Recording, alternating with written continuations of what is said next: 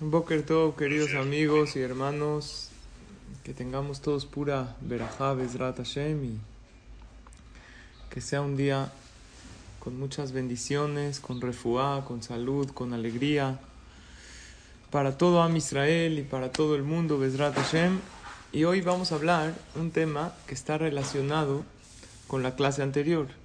Les recomiendo, para el que no oyó la clase anterior, que se llama Siete claves para vivir con alegría. Hoy vamos a hablar de vivir una vida digna, una vida plena, una vida abundante y positiva. Y esto lo pedimos nosotros en la tefila.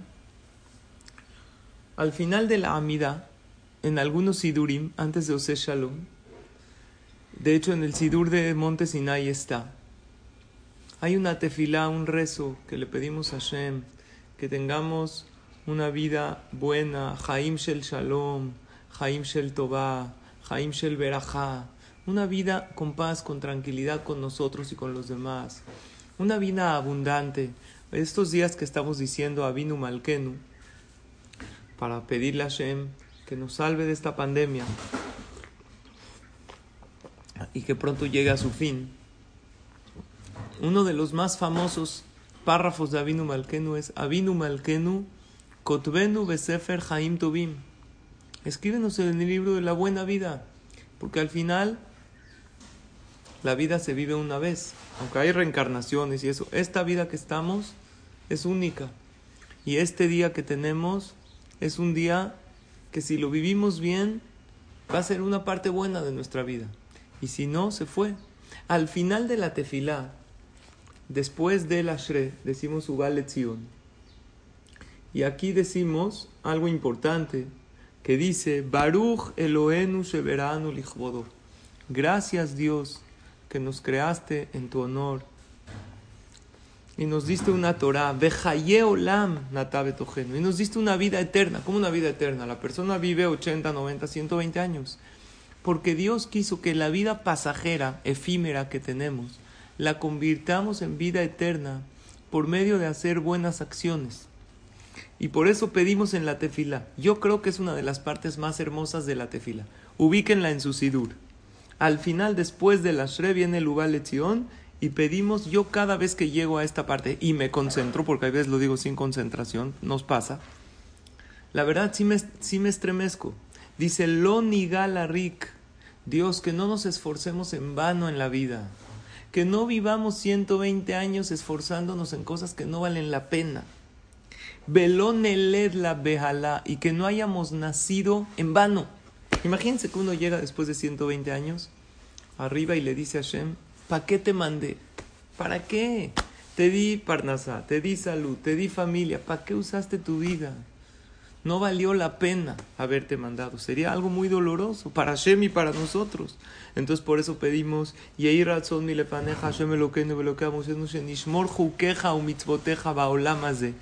que podamos cuidar tus mitzvot en este mundo. Danos la posibilidad de hacer mitzvot.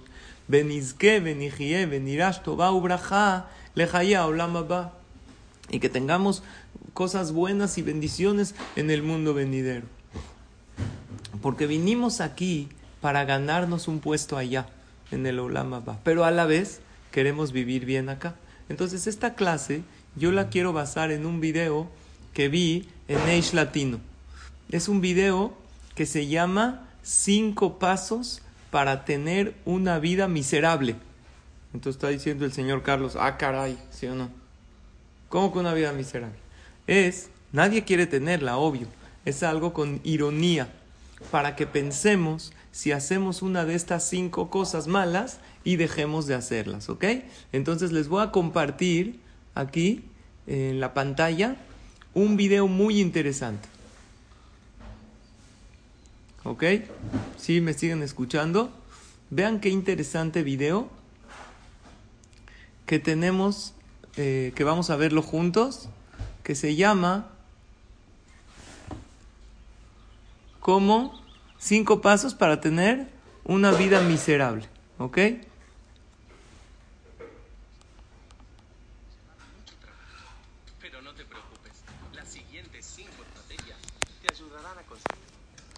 Número 1. Exige tus derechos. Espera constante atención, respeto y sumisión de los otros hacia ti. Acuerdos, paciencia, responsabilidades son solo obligaciones de las demás personas. Vive con la conciencia tranquila de que el mundo te debe y que fuiste puesto en este planeta solo para recibir. Número 2. Todo personal. La mala intención de las demás personas siempre está ahí si tan solo la sabes mirar. Sobre todo cuando se trata de tus familiares. ¿A tu pareja se le olvidó llamarte? Esto es prueba definitiva de que tú no le importas y que probablemente nunca le importaste. Los niños se están portando mal a la hora de irse a dormir. Velos a ellos como niños realmente malos y a ti como el peor padre del mundo. Es muy simple. No ignores ninguna situación y siempre asume que hay mala intención. Después de todo, si tú no te tomas las cosas de forma personal, nadie más lo hará por ti. Número 3. Enfócate en los problemas. ¿De qué sirven los problemas si no te enfocas en ellos? Registra todos tus problemas y repásalos constantemente. Cultiva la actitud de que no puedes seguir avanzando en la vida a menos de que todos tus problemas se resuelvan inmediatamente. Y recuerda, no hay solución sin un problema. Número 4. Exagera para sentir lástima de ti mismo. Nunca, pero nunca veas las cosas en perspectiva. ¿Por qué pensar que tú eres solo humano cuando fatalmente defectuoso e irremediablemente torpe están disponibles? Cuando piensas en errores pasados, ¿por qué contentarse con un arrepentimiento constructivo cuando la culpabilidad paralizante está a tu alcance? Confía en mí. Toda esa negatividad eventualmente se convertirá en realidad. Número 5. Simplemente di no gracias a la gratitud. Todo el duro trabajo que has realizado para conseguir una vida miserable perecerá si comienzas a sentir gratitud. Empieza por obviar todo lo bueno que te brinda la vida. Luego, enfócate en todas las maneras en que la vida te decepciona. Con el tiempo, incluso aprenderás a ver lo malo en lo bueno. Y por último, a la vida miserable le encanta la compañía. Mientras más la compartas con otros, más miserable terminarás siendo.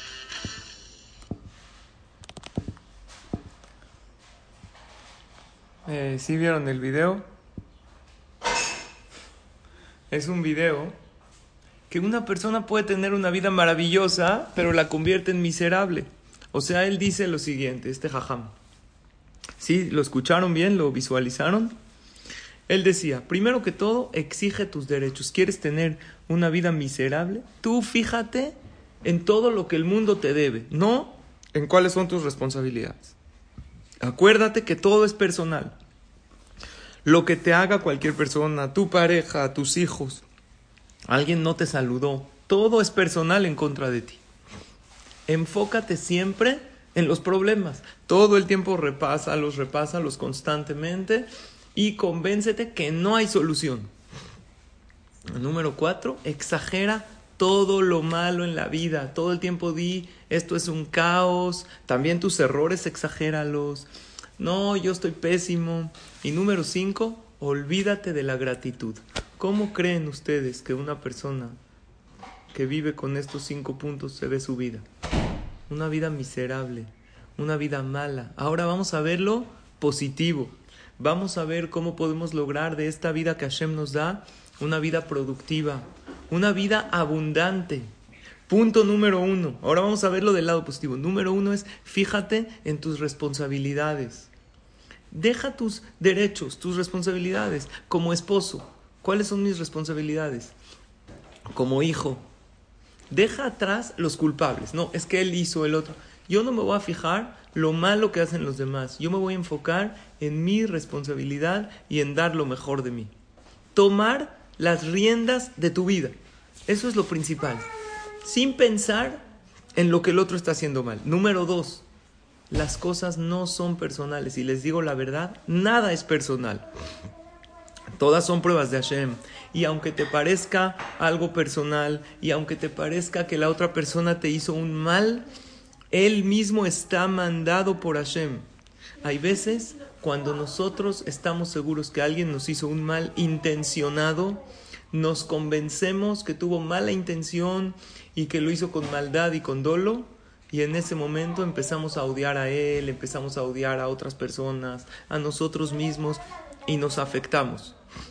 Recuerden una cosa, si tú no ves de manera personal los errores que los demás te hacen a ti, Hashem tampoco verá de manera personal tus errores que tú cometes. Porque como tú juzgues, serás juzgado. No hay que ver las cosas personal. Todo lo que nos sucede es mandado exclusivamente por Hashem para nuestro bien. Y si alguien nos hizo un mal, esta persona también es mandada por Hashem que nos haya hecho este mal para probarnos a nosotros.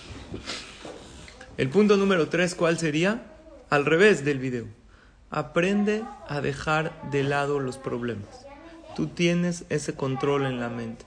Los problemas existen y hay que pensar en ellos para darles solución. Pero no darles vuelta todo el día en tu mente, tu lista de problemas, de todas las carencias, de todas las cosas. Tanto uno piensa en los problemas que la mente se bloquea y ¿saben qué pasa? Ya no piensa uno en soluciones. No le des tantas vueltas a los problemas. Sí piénsalos, un momento al día.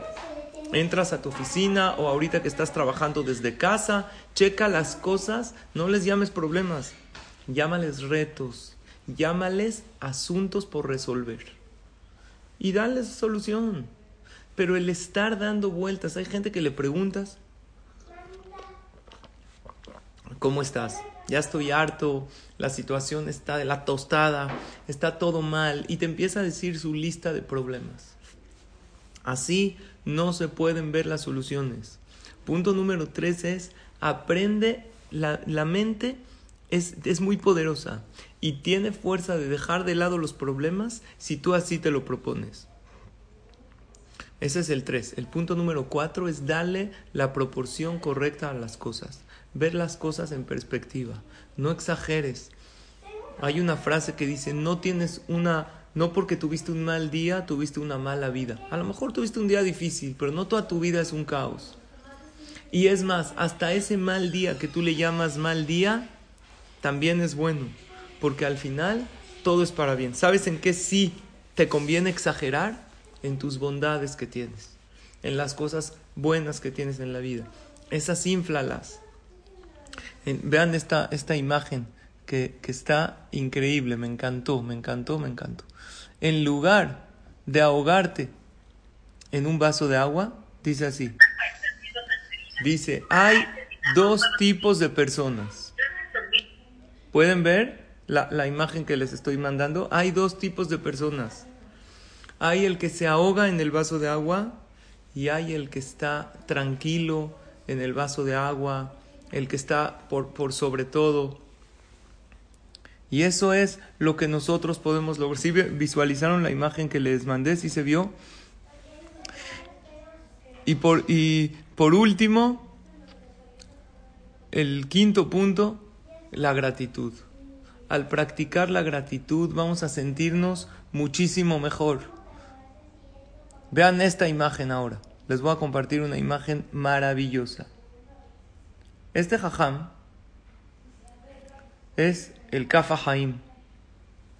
Este jajam muy grande se llama el Kafa Haim, que escribió muchos, muchos libros de alajá y también de Musar. Y él dijo lo siguiente, se los voy a leer. Se los voy a leer, aquí lo tengo en hebreo.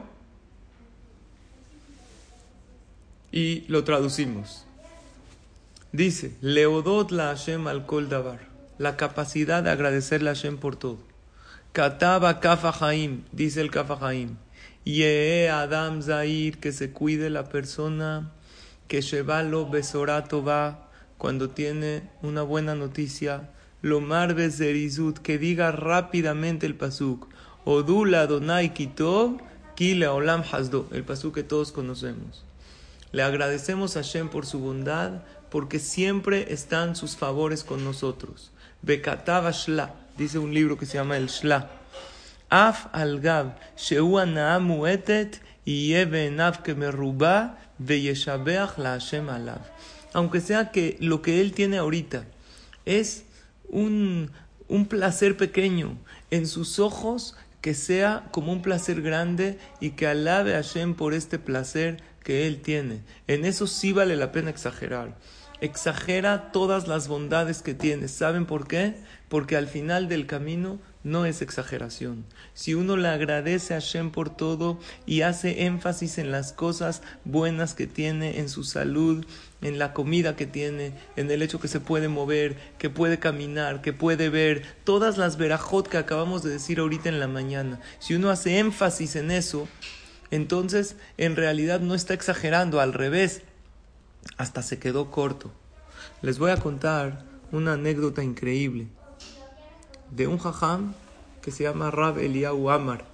Este jajam contó que fue a un hospital en Israel a visitar a un joven. Este joven, su nombre es Alon Paz. Es un joven que está en un hospital de Petah Tikva, conectado a un respirador, y lo alenu barminan, paralizado de pies a cabeza. No se puede mover. Lo único que puede es hablar, ver y comer. La cabeza no la tiene paralizada. Todo lo demás de su cuerpo está paralizado. E incluso no puede respirar por sí mismo. Este jajam dijo que la primera vez que él fue, él fue para hacer la mitzvah de Bikur Jolim, de visitar a un enfermo. Pero finalmente él vio que recibió más de lo que él dio. ¿Por qué? Porque vio a un joven lleno de fe, un joven todavía está en la plenitud de su vida. No es de que ya vivió su vida y después le pasó. Este joven le dio un escrito al jajam, no él, él no se puede mover, le dijo que lo tome de ahí. Algo que él no escribió porque él no puede escribir, está paralítico, pero dictó una carta. Y esta carta dice lo siguiente. Yo tuve un accidente en mi moto, o sea, él tuvo, estaba en la moto, tuvo un accidente. Quedé paralizado totalmente. Se me dañó la primera vértebra de la columna y no me puedo mover en absoluto. Este joven Alon Paz del hospital de Petáctico. Solo puedo mover los ojos y hablar. No puedo ni siquiera cambiarme de posición. Aquí yo hago una pausa. ¿Valoramos qué es cambiar de posición? Ahí está uno sentado, hacemos así, cruzamos el pie, cruzamos los brazos. Lo hacemos incluso instintivamente. A la mitad de la noche, uno está dormido, se voltea a un lado, al otro. Sigue diciendo a Paz. La persona apenas le pasa algo malo y le dice a Dios, ¿por qué a mí? ¿Yo qué hice a Hashem? Yo nunca le pregunté a Hashem por qué. Solo le digo a Hashem gracias. Yo le digo a Dios, si tú escogiste esto para mí, ¿quién soy yo para quejarme delante de ti? Un joven que no se puede mover, paralítico. Soy una persona feliz que vive con emuná. Yo corono a Hashem sobre mí todos los días. Y le digo a Dios, si tú decidiste esto para mí, es porque esto es lo mejor. Ya que tú eres el creador, y yo el, el creado. Tú eres el rey y yo tu súbdito. Tú eres mi papá y yo tu hijo. Tú eres el que sabe las razones y yo las ignoro. Y dice así, Alon Paz, estar sano no es aquel que está perfecto y no le duele nada. Estar sano es poder moverse, ir y venir a donde uno quiera, poder pararse, sentarse, Tomar agua por sí solo, eso ya es estar sano. Les digo, ¿por qué les digo esto? Porque cuando generalmente nos quejamos, el tema de la salud es un tema muy taquillero en las quejas. Me duele acá, me duele acá. Pero si uno se da cuenta que estar sano es poder pararse, poder caminar, poder ver, eso ya es estar sano. Y eso ya es salud. Dice lo siguiente, cuando llegas a un lugar y no hay elevador, a un edificio, y debes subir a pie por escaleras, en lugar de quejarte por qué no hay elevador, di gracias a Shem que tienes pies para subir. Yo pagaría todo el dinero del mundo solo para poder bajarme de mi cama. Los jajamim dicen qué significa ashir, rico. Ashir se escribe Ain, Shin, Yud, Resh. Es la persona que tiene Ain, Ainaim, Shinaim, Yadaim, Raglaim. La persona que tiene ojos, que tiene dientes, que tiene manos tiene pies. Yo, Baruch Hashem, puedo mover mis ojos, tengo mis dientes. Con esto ya soy Ashir, ya le agradezco a Hashem. Pero ustedes le habla a Paz, a todos nosotros, Yasha, a David. Tiene yada, tienen también Yadaim y tienen Raglaim. Valora darte un baño de agua fría para refrescarte del calor o un baño de agua caliente en un día de frío. Yo no puedo bañarme con agua, solo asean mi cuerpo con unas toallitas húmedas. Valora el hecho que si tienes una mosca en la frente, puedes mover la mano para quitártela. Yo no puedo hacerlo. Tiene que alguien ayudarme. Valora la vida, ya que la vida es frágil y es maravillosa. Estas son las palabras de este hombre Alon Paz. A mí personalmente me tocó ir a Houston a visitar a una persona que estaba muy mal, una persona que lo alenu tenía la majalá y ahorita ya Baruch Hashem se siente mejor. Pero lo que ves en esos hospitales es algo increíble, porque yo fui a visitar a alguien de México, pero dijeron, oye, él es un rabino, puede pasar a dar una bendición. Fui a visitar a Yehudim e incluso a Goim. Hay mucha gente que tú los ves en una situación muy difícil, pero con una sonrisa en la boca. Y yo digo, si ellos pueden sonreír, nosotros de qué nos quejamos. ¿Por qué a nosotros nos cuesta, hay veces, tanto trabajo ver lo bueno en la vida? Hay veces voy a visitar a alguien que no está en las mejores condiciones de salud y lo veo feliz y me dice, yo, yo, yo tengo emuná, no me quejo. Es una reflexión para mí. ¿Nosotros de qué nos quejamos? Yo, del tráfico, del clima. Eso es vivir y eso es vivir bien. Yo tengo seis frases para vivir plenamente y se las voy a compartir, que son frases que dice antes, antes de. Vean qué maravillosas frases. Dice así, antes de rezar, cree. Ahorita vas a rezar, vas a decirte filá, ¿verdad? Vamos a decir shahrit. Cree, cree en Hashem que te está escuchando. Cree en ti, cree en tu rezo. Antes de hablar, escucha. Lo más fácil es hablar. Primero escucha al otro. Antes de gastar, produce. A la persona le gusta gastar, le gusta. Y de chiquitos así nos acostumbraron. Nuestros papás nos daban, empezamos a gastar sin producir. Pero cuando crecemos tenemos que aprender que el gastar es antes del gastar dinero es después de haber producido. Antes de escribir, piensa. ¿Cuántas veces una persona manda un mensaje, algo en el teléfono que puede lastimar al otro? O escribe algo que no es 100% certero y verdadero. Antes de escribir, piensa. Antes de rendirte, intenta. Y la mejor es esta, antes de morir, vive. ¿Por qué dice antes de morir, vive? Porque la persona, dicen, hay una frase que dice, hay gente que vive como si nunca se va a morir. Y que muere como si nunca vivió. Y no es así, la persona debe, antes de morir, vivir. Vivir bien su vida, vivir plenamente. Entonces debe uno vivir sabiendo que se va a morir. ¿Qué significa? No pensando en la muerte para deprimirse, Barminan, pero pensando si algún día nos vamos a enfrentar al juicio celestial después de 120 años, ¿por qué hago corajes por esto? ¿Por qué ando de malas? ¿Por qué ando triste? ¿Por qué ando todo el día preocupado? Después de todo, esta vida es pasajera.